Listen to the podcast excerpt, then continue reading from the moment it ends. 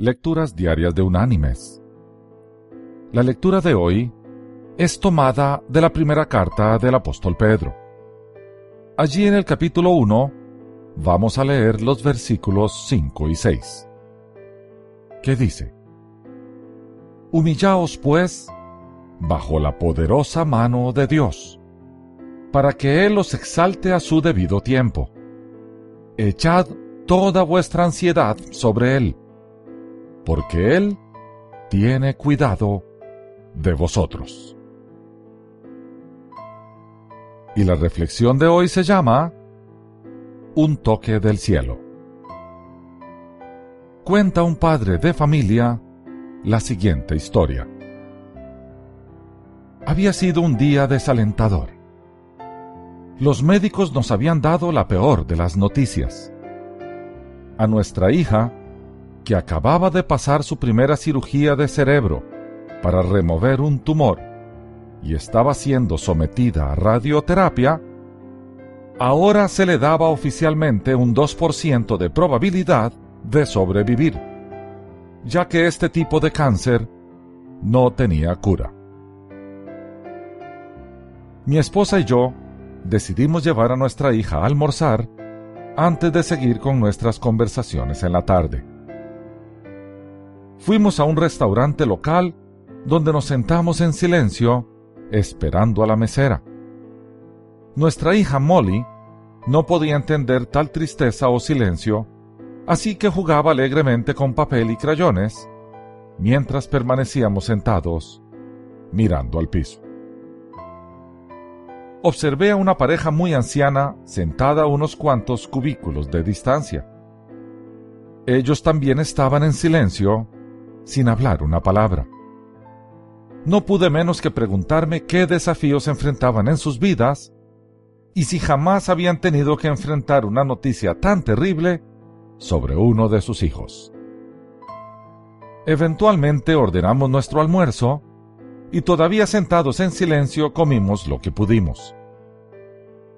En algún momento quedé intrigado por la anciana pareja y les observé más intencionalmente cada momento que pasaba. Pensé para mí que no se habían hablado el uno al otro todavía, y me pregunté si sería la paz que disfrutaban, o la comida, o tal vez ambas. Sin embargo, en algún punto perdí interés y enfoqué mi atención nuevamente sobre mi almuerzo. Molly todavía hablaba consigo misma y disfrutaba su comida. Su madre y yo ambos escuchábamos e intentábamos ser felices en su presencia, pero no nos estaba yendo muy bien. De repente vi esta mano aparecer de la nada. Era enorme y podía verse que había sido afligido por la artritis. Los nudillos estaban hinchados y los dedos torcidos y fuera de alineación. No pude quitar mis ojos de esa mano. La mano se desplazó y aterrizó sobre la manita de mi hija de seis años. Y al hacerlo, miré hacia arriba. Era la anciana que había estado sentada con el anciano comiendo su almuerzo en silencio. La miré a sus ojos y ella habló, pero no a mí. Miró a mi hija y simplemente susurró. Si pudiera hacer más por ti, lo haría y entonces sonrió y se alejó para encontrarse con su esposo que se dirigía hacia la puerta. Escuché un ¡Hey, miren! Un dólar entero. Molly habló emocionada al descubrir que la anciana había colocado un arrugado billete de un dólar en su mano. Miré y vi el billete de un dólar y rápidamente me di cuenta de que había sido dejado por la anciana. Levanté la mirada para agradecérselo, pero ya se había ido. Quedé anonadado, sin estar seguro de qué había pasado, y entonces miré a mi esposa. Casi al unísono, nos sonreímos. La tristeza del día había sido limpiada por la mano lisiada y toque generoso de una anciana. El dólar aunque emocionante para Molly, no fue lo que nos hizo sonreír o comenzar a sentirnos diferente. Fue la dádiva de una anciana que sintió nuestro dolor y sufrimiento.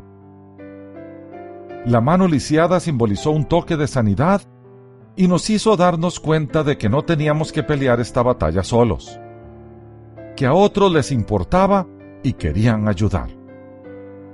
Nos sentíamos animados y pronto nuestro día se llenó de más pensamientos felices al gastar el resto de nuestro almuerzo planeando el día siguiente en casa con actividades divertidas para todos. Nunca olvidaré esa lisiada y artrítica mano que nos enseñó tan importante lección.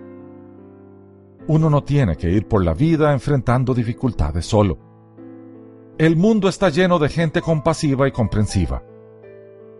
Aún aquellos que sufren de sus propias aflicciones tienen mucho que dar.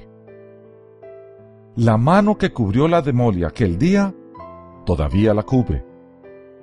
Y aunque Molly ya no está con nosotros, puedo verla ahora tomada de la mano con aquella anciana. Ambas manos perfectas y ambos rostros llenos de sonrisas. Y aunque el cielo tiene a estas dos personas ahora, las lecciones que ambas nos enseñaron permanecerán para siempre en nuestro corazón. Mis queridos hermanos y amigos, seamos esa mano que consuela, seamos esa ayuda que se necesita, seamos ese hombro en el que los afligidos se pueden apoyar.